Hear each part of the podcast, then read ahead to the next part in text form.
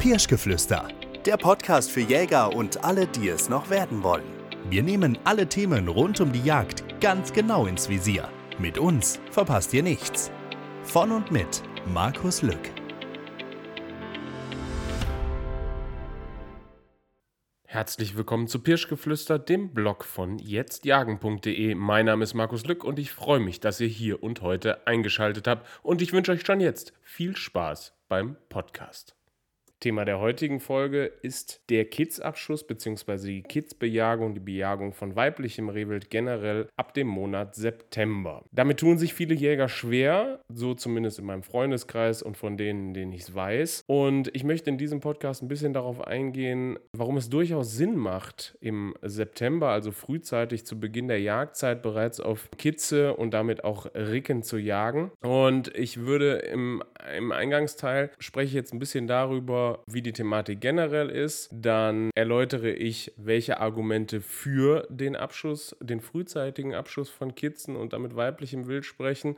Dazu habe ich einschlägige Literatur gewälzt. Ich habe mich durch Forschungsergebnisse gearbeitet. Und ganz zum Schluss, im letzten Drittel dieses Podcasts, gebe ich eine eigene Einschätzung dazu, wie ich es handhabe, wie meine Meinung dazu generell ist. Fangen wir damit kurz an. Wo stehen wir aktuell im Jagdjahr? Wir haben heute zum Aufnahmezeitpunkt exakt den 11. September 2023. Die Jagdzeit auf Kitze, Schmalrehe und Riggen ist damit in den meisten Bundesländern seit elf Tagen offen. Natürlich Schmalrehe in vielen Bundesländern bereits ab Mai bereits bejagbar. Macht auch durchaus Sinn. Dazu werde ich aber mal eine eigene Folge machen. Das ist eine ganz eigene Thematik. Aber jetzt spätestens ab 1. September ist jede Altersklasse beim Rehwild zu bejagen, so wie auch bei den anderen Schalenwildarten. Im Jagdjahr dreht sich jetzt alles natürlich um die Bejagung des Schalenwildes aller Altersklassen und in ganz vielen Revieren steht natürlich jetzt auch die Drückjagdvorbereitung auf dem Plan, denn in wenigen Wochen geht auch das wieder los. Häufigste Schalenwildart ist unser Rehwild. Wir erlegen pro Jahr circa 1,3 Millionen Stücke Rehwild. Das schwankt immer minimal, aber die Marke von einer Million ist bereits seit vielen, vielen Jahren überschritten und wir sehen eher eine tendenziell steigende Gesamtstrecke beim Rehwild in Deutschland und somit hat wahrscheinlich auch nahezu jeder Jäger die Chance und die Möglichkeit auf Rehwild zu jagen, einfach weil Rehwild flächendeckend in Deutschland vertreten ist. Kommen wir nun zum eigentlichen Thema dieses Podcasts, dem frühzeitigen Eingriff in die Jugendklasse beim Rehwild, also konkret das Erlegen von Kitzen bereits ab September und damit Aufgang der Jagdzeit auf diese Altersklasse beim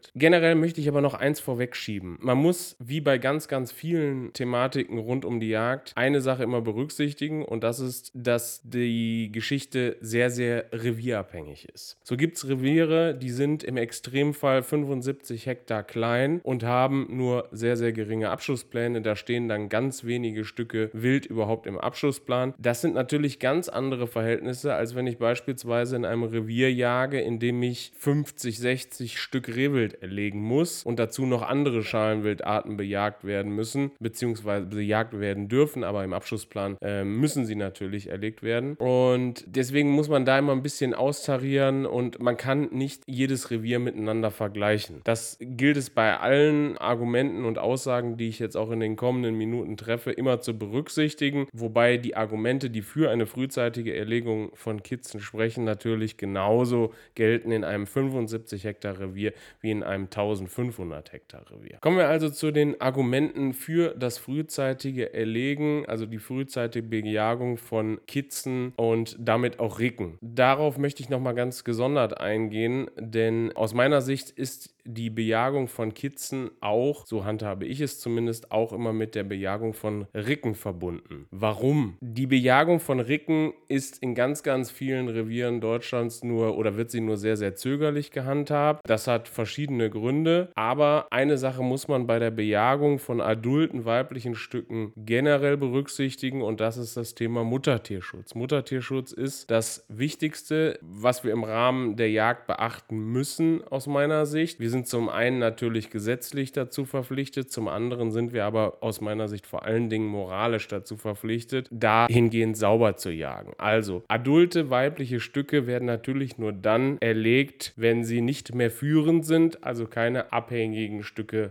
dabei sind. Das gilt es immer zu beachten. Dennoch, der Eingriff in, in, die, in die Klasse adulter weiblicher Stücke, also Zuwachsträger, ist aus meiner Sicht schon sehr wichtig, weil wir können damit zu einer Verjüngung innerhalb dieser Altersklasse führen. Also wir, wir senken das Durchschnittsalter der adulten weiblichen Stücke und das muss natürlich oder das sollte auch unser Ziel sein, denn junge adulte Rehe sind in der Regel auch vital und führen damit auch wahrscheinlich gesunden Nachwuchs und starken Nachwuchs. Und das wollen wir ja. Wir wollen ja vitale Stücke Wild. Wir wollen möglichst natürlich auch Ricken, die ihre Gene und ihre, ihre, gesamte, ihre gesamte Vitalität an den Nachwuchs weitergeben. Und das können natürlich jüngere Rehe deutlich besser als greise Ricken mit ja, acht Jahren oder noch älter. So, kommen wir aber jetzt zu den Argumenten, die für eine frühzeitige Bejagung von Kitzen sprechen. Generell gilt natürlich, je früher ich anfange, desto früher kann ich auch Jagdruhe walten lassen im Revier. Das ist entscheidend, weil wir insbesondere in den Monaten Dezember und Januar, also zum Ende hin der Jagdzeiten, auf nahezu alle unsere Wildarten, haben wir es häufig mit Kälteperioden zu tun, häufig auch Schneelagen. Die werden natürlich vor dem Hintergrund des Klimawandels leider, muss man an der Stelle sagen, ab und an natürlich auch seltener oder in vielen Gegenden vor allen Dingen deutlich seltener. Es ist aber trotzdem so, dass in dieser, in dieser Winterzeit und dann insbesondere bei Schneelagen das Wild nicht unnötig beunruhigt werden sollte. Und dazu gehört natürlich auch die Jagd. Bejagtes Wild wird natürlich zu einem gewissen Maße immer unter Stress gesetzt und das können wir vermeiden, indem wir frühzeitig unseren Abschuss erfüllt haben. Das spricht durchaus für, eine, für einen frühen Start bei der Bejagung von Kitzen und damit auch weiblichen Stücken. Ja, wir haben insbesondere im September, und das ist jetzt auch das zweite Argument, wir haben nämlich insbesondere im September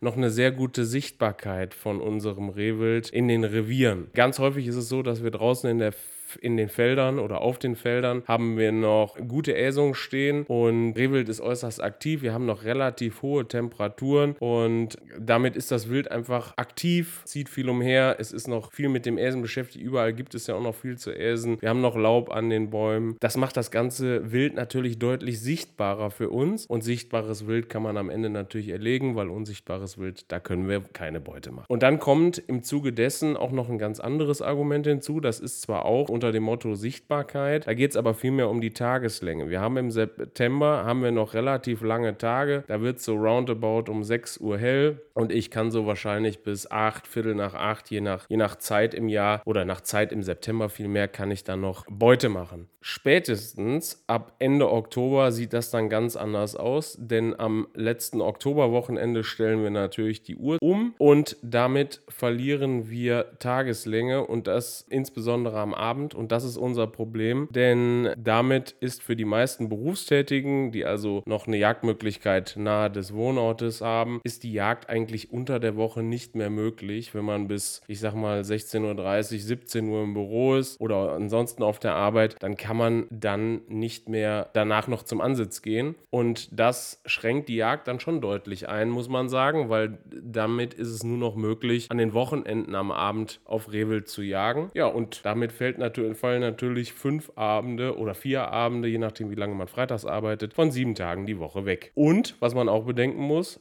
ab Oktober rücken dann natürlich auch andere Geschehnisse in der Jagd ins Visier von uns, wenn die Drückjachten dann näher rücken. Dann sind zum Beispiel ganze Wochenenden teilweise verplant und so weiter. Und das muss man an der Stelle einfach berücksichtigen. All das spricht für einen sehr frühzeitigen Eingriff beim Rehwild. Kommen wir aber mal zu ein paar biologischen Argumenten, die ebenso für einen frühen Eingriff in diese Altersklasse beim Rehwild sprechen. Und das ist, dass natürlich wir immer darum bemüht sind, in allen Kla Altersklassen schwaches Wild zu entnehmen. Und das gilt natürlich auch bei Kitzen. Und insbesondere zu Anfang der Jagdzeit können wir das noch sehr, sehr gut beurteilen, denn der optische Unterschied zwischen schwachen Kitzen und starken Kitzen ist insbesondere im September September noch sehr, sehr groß. Das gilt natürlich auch noch für, für, für die ersten Oktoberwochen. Spätestens aber dann, wenn die Winterdecke kommt und die deutlich dichter ist, langhaariger ist und die schluckt dann einfach, die, die, diese Winterdecke schluckt dann einfach eine ganze, eine ganze Menge an diesen optischen Konturen, die wir halt sehen und, dam, und damit zum Ansprechen nutzen. Und dann können wir einfach starke und schwache Kitze nicht mehr so sauber unterscheiden, beziehungsweise so deutlich unterscheiden wie im September. Und das macht es einfach schwieriger an der Stelle. Außerdem gibt es Untersuchungsergebnisse von Herr Dr. Wodnanski, einem Wildbiologen. Der hat Kitze untersucht, unterschiedlicher Stärke, also erlegte Kitze, die unterschiedlicher Stärke waren. Und da war ganz, ganz klar zu erkennen, dass insbesondere schwache Kitze von Parasiten befallen sind. Und das leidet, da, da leiden die Stücke natürlich nochmal deutlich mehr drunter, weil ja, schwache Stücke, die dann noch zusätzlich von Parasiten befallen sind, die leiden dann natürlich noch mehr. Und die werden sich wahrscheinlich auch auch in der Zukunft dann nicht mehr so deutlich weiterentwickeln, weil sie ja ohnehin schon schwach sind und dann noch von Parasiten befallen sind. Das sind natürlich keine guten Voraussetzungen. Gleiches gilt für Krankheiten, das wissen wir selber. Das gleiche gilt wie für alle Arten, wie auch bei uns Menschen. Wenn man ohnehin schon schwach ist, also ohnehin schwache Individuen, die sind natürlich in der Regel dann noch deutlich krankheitsanfälliger. Und all das wollen wir eigentlich in einem gesunden Wildbestand nicht haben. Deswegen sollten wir hier frühzeitig schwache Kitze entnehmen und das kann man, wie gesagt und wie eben erläutert, im September noch sehr, sehr gut. Kommen wir zu einem ganz spannenden Punkt, der auch in dem Bereich biologische Argumente für die frühzeitige Entnahme von Kitzen und anderen weiblichen Stücken ist. Und das ist die innerartliche Konkurrenz. Rehwild ist eine ja doch sehr konkurrenzstarke Wildart. Also innerhalb der Art Rehwild gibt es, kommt es schon häufig zu Konkurrenzsituationen. Das kann man auch teilweise erkennen bzw. beobachten, wenn man man mal an Essungsflächen wie Wildwiesen, Wiesen oder Wildäckern sitzt, wenn da teilweise Stücke aufeinandertreffen und da ist es egal, ob männlich oder auch weiblich, da kommt es häufig zu Konkurrenzsituationen, wo dann ja doch der Unterlegene das Feld räumen muss und damit verdrängt wird und damit womöglich ja keinen Zugang zu den besseren Äsungsquellen an der Stelle hat. Wir müssen an der Stelle bedenken, je weniger Stücke wir haben, desto besser wird natürlich die Äsungssituation Situation für jedes einzelne Stück. Das ist, glaube ich, an der Stelle klar, weil wenn wenige Stücke auf die, auf die Essungsmöglichkeiten in dem Revier zugreifen können, dann bleibt natürlich pauschal für das einzelne Individuum erstmal mehr Äsungsfläche zur Verfügung, auch wenn das am Ende wahrscheinlich in unseren Wilddichten zumindest keinen großen, großen Ausschlag auf die, auf die Entwicklung hat. Nichtsdestotrotz muss man sagen, die innerartliche Konkurrenz wird durch den frühzeitigen Eingriff frühzeitig abgesenkt. Das heißt, in der ohnehin äsungsärmeren Zeit, also Herbst und dann vor allen Dingen Winter und Spätwinter, gibt es für das einzelne Individuum gibt es bessere Äsungsmöglichkeiten, bessere Äsung, äh, und Äsungssituationen und damit kommen die verbliebenen Stücke besser durch diese, durch diese karge Zeit im Jahr. Kommen wir zu einem ganz anderen Argument und das ist insbesondere dann gegeben, wenn man natürlich Kitze hat, die als Zwillingskitze oder sogar Drillingskitze im Revier vorhanden sind. Man muss dazu sagen, nach meiner Erfahrung kommen Rehkitze in der Regel als Zwillingskitze zur Welt. Drillingskitze sind relativ selten, habe ich persönlich in meinen 20 Jagdjahren, glaube erst vier oder fünf Mal gesehen. Aber Einzelkitze kommen natürlich auch immer wieder vor, ist es aber auch nicht die Regel. Also Einzelkitze sind nicht die Regel. Die Regel aus meiner Sicht sind Zwillingskitze. Und da kommen wir jetzt zu einem ganz anderen Argument, äh, wie bereits eingeführt. Und das ist das Argument, dass das stärkere Stück, also das stärkere Kitz bei Entnahme des schwächeren Kitzes von den Vorteilen, die es dann hat, als Einzelkitz mehr profitiert, je früher der Kitzabschuss des schwachen Kitzes natürlich erfolgt. Also einfach gesagt, Zwillingskitze, wo im Anfang September bereits das Schwächere von den beiden erlegt wurde, dem schafft man natürlich dem Stärkeren einen enormen Vorteil, weil in dieser ja doch noch äsungsreichen Zeit im September und auch noch in den Oktober hinein stehen dem dann noch Einzelkits bessere Äsungsmöglichkeiten zur Verfügung. Es wird einfach insgesamt besser von der Ricke geführt. Es säugt ja auch noch im September hinein. Das heißt, die Entwicklung dieses dann verbliebenen Einzelkitzes ist einfach besser und ich schaffe dem Ganzen einfach Vorteile an der Stelle, muss man sagen. Häufig kommt auch noch von Jägern die Aussage, dass Bockkitze in der Regel schwächer sind als Rickenkitze und wir damit bei einer Entnahme von den schwächeren Kitzen bei Zwillings- oder Drillingskitzen in der Regel das männliche Kitz entnehmen. Das ist de facto nicht so. Ich habe eine Untersuchung gefunden, ebenfalls von Herrn Dr. Wodnanski und da hat er in Untersuchungen belegt, dass das Gewicht von männlichen und weiblichen Kitzen in der Regel auf demselben Niveau ist. In seiner Untersuchung war es sogar so, dass die männlichen Kitze ein leicht höheres Durchschnittsgewicht hatten als die weiblichen Kitze. Er macht aber die Aussage, dass das Gewicht, man kann davon ausgehen, dass das Gewicht bei beiden Geschlechtern, bei den Kitzen auf demselben Niveau ist. Kommen wir zum Abschluss dieser Argumentationssammlung, nenne ich sie an der Stelle mal zu, den, zu dem Hauptargument, warum die meisten Jäger aus meiner Sicht nicht frühzeitig bei den Kitzen eingreifen. Und das ist das Argument, das dann immer gesagt wird, ach nee, ich erlege jetzt hier Anfang September noch keine Kitze, weil die sind ja noch viel zu schwach. Und was will ich denn mit einem 5, 6, 7 Kilo Kitz? Das kann ich ja besser dann im Dezember erlegen. Dann hat es deutlich mehr auf den Rippen. Fangen wir mal an einer anderen Stelle an. Also ich würde an der Stelle erstmal den Januar und auch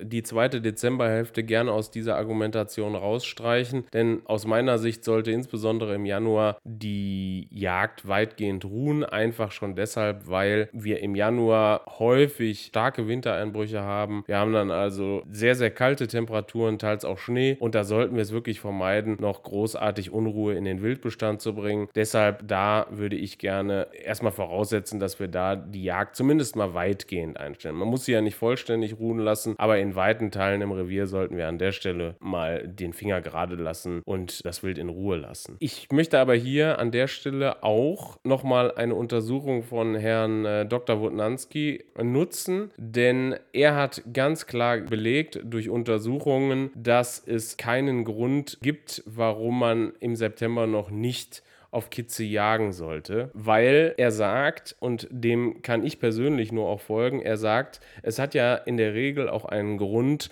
warum schwache Stücke also schwache Kitze in dem Fall, im September immer noch sehr schwach sind, beziehungsweise deutlich schwächer sind als das Geschwister und so weiter. Also er stellt, er unterstellt an der Stelle eigentlich so eine gewisse Vorbelastung, möchte ich es mal nennen, äh, diesem, diesen schwachen Stücken zu. Auf jeden Fall hat Herr Wodnanski im Rahmen einer Untersuchung ebenfalls das Gewicht oder beziehungsweise die Gewichtsentwicklung bei Rehkitzen in dieser Zeit ab September untersucht und insgesamt hat er sich auf die Daten von 130 erlegten Kitzen bezogen. Da hat er die Durchschnittsgewichte genommen. Man muss an der Stelle sagen, das sind die Wildbrettgewichte, also das sind aufgebrochene Stücke, also das Gewicht aufgebrochener Stücke. Und dabei kam Folgendes raus. Im September haben sowohl Rickenkitze als auch Bockkitze, wie er ja auch in seiner, im Rahmen seiner anderen Untersuchung bzw. im Rahmen seiner anderen Veröffentlichung schon gesagt hat, Ricken- und Bockkitze dasselbe Gewicht. Bei Bockkitzen lag das Durchschnittsgewicht im September bei 6,9 Kilo und bei Rickenkitzen waren es 7 Kilo. Wenn man jetzt mal diese, diese ja, relativ geringe Anzahl von 130 erlegten Kitzen sich im Hinterkopf behält, dann sind diese 100 Gramm Abweichung zwischen den Geschlechtern vernachlässigbar. Also wir haben gleiche Gewichte bei Bockkitzen und bei Rickenkitzen an der Stelle. Kommen wir einen Monat später, also in den Oktober. Hier haben wir bei den Rickenkitzen ein durchschnittliches Gewicht von 8,8 Kilogramm aufgebrochen und bei den Bockkitzen waren es 8,9 Kilogramm. Wir können also sagen, auch auch hier Ricken und Bockkitze zeigen also dasselbe Gewicht. Da ist es also durchaus gegeben wie im September. Die entwickeln, die beiden Geschlechter entwickeln sich also gleich. Natürlich haben wir hier eine Gewichtszunahme. Bei den Rickenkitzen sind das also 1,8 Kilogramm und bei den Bockkitzen sind es 2 Kilogramm. Man muss aber jetzt hier berücksichtigen, wir haben zum Teil wahrscheinlich schon Winterdecke, die einfach schwerer ist. Also wir werden hier auch zunehmen, also ein Teil der Gewichtszunahme wird im Rahmen der Decke liegen. Und wir müssen natürlich auch immer berücksichtigen, dass bei, dem,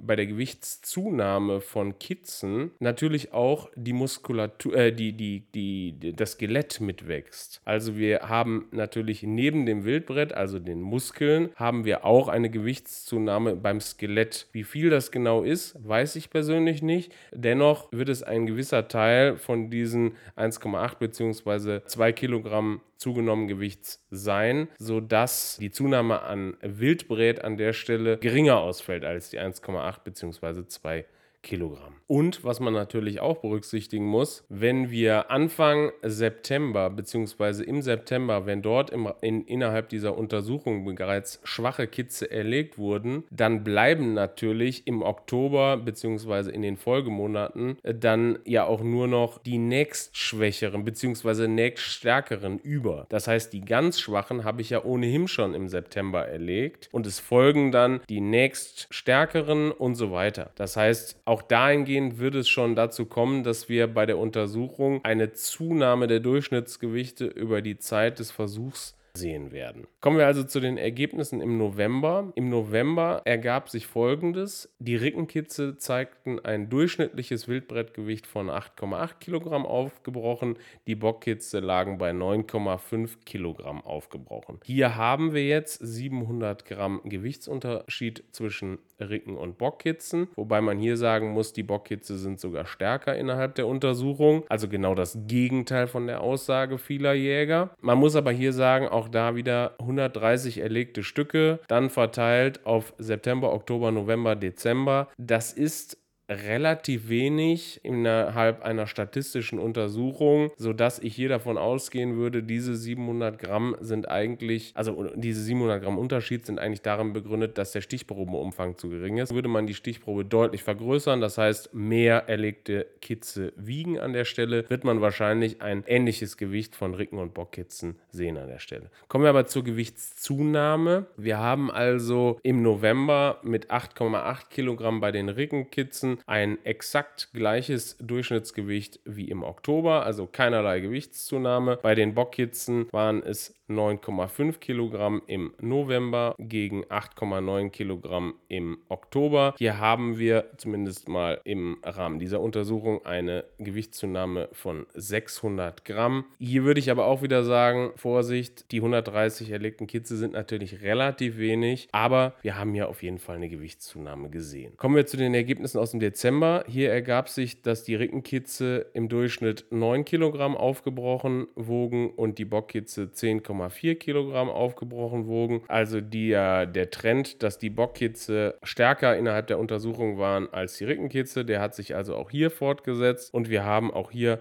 eine Gewichtszunahme verzeichnet. Vergleichen wir jetzt allerdings vom September die Durchschnittsgewichte mit 7 Kilogramm bei den Rickenkitzen mit dem Durchschnittsgewicht vom Dezember mit 9 Kilogramm, haben wir eine Gewichtszunahme absolut von 2 Kilogramm im Durchschnitt. Wir müssen aber jetzt hier berücksichtigen, extrem, im Extremfall Anfang September bis Ende Dezember sind September, Oktober, November, Dezember. Das sind fast vier Monate. Da haben wir natürlich neben dem Wildbrett, neben der Zunahme des Wildbretts haben wir natürlich eine massive, ein massives Wachstum im Skelett. Das heißt, wir haben also Knochen, der an Masse zugelegt hat. Und wir haben natürlich die, die Winterdecke, die hier noch ins Gewicht fällt. Das heißt, der absolute Gewichtszuwachs an, an Wildbrett, der wird aus meiner Sicht ja vielleicht zwischen 1 und 1,5 Kilogramm liegen. Und ob das das wert ist, so lange auf die Bejagung zu warten und damit noch in den Winter und damit in die essungsarme Zeit zu rücken, das würde ich mal an der Stelle bezweifeln. Zumindest mal für mich, das kann ja jeder so handhaben, wie er will. Für mich ist das jedoch dann auf jeden Fall kein Argument zu sagen, hier die Gewichtszunahme ist auf jeden Fall ein starkes Argument, warum wir erst im Dezember Kitze jagen, weil sie dann einfach mehr Wildbrett bringen. So, das war die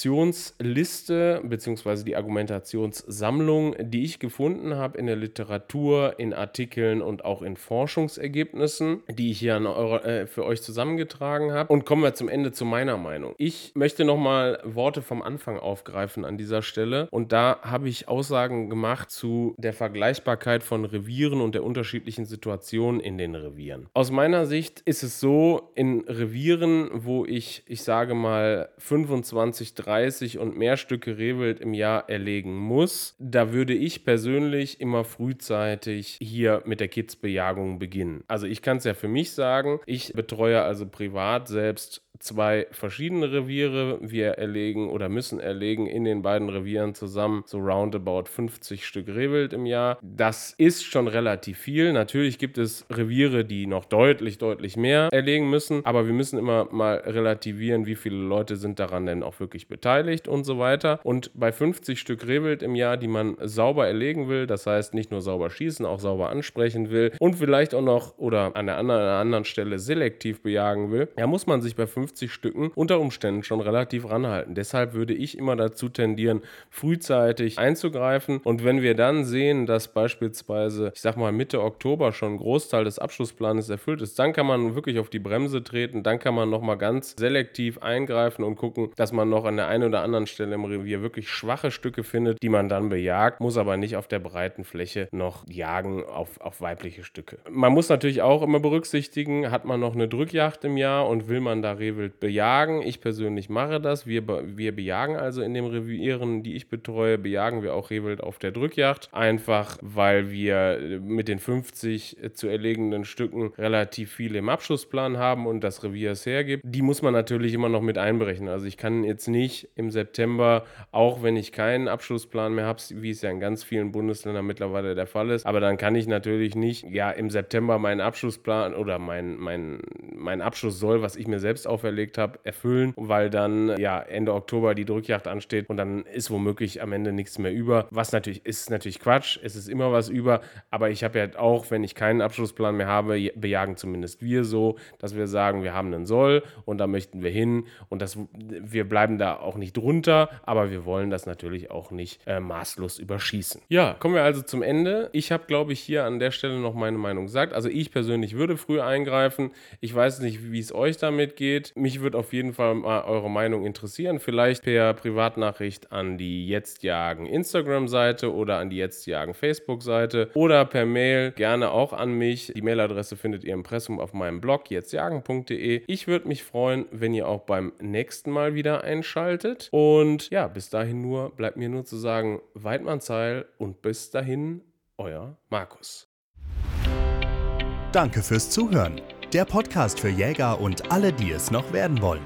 Pirschgeflüster. Mehr Infos und Kontaktmöglichkeiten auf jetztjagen.de.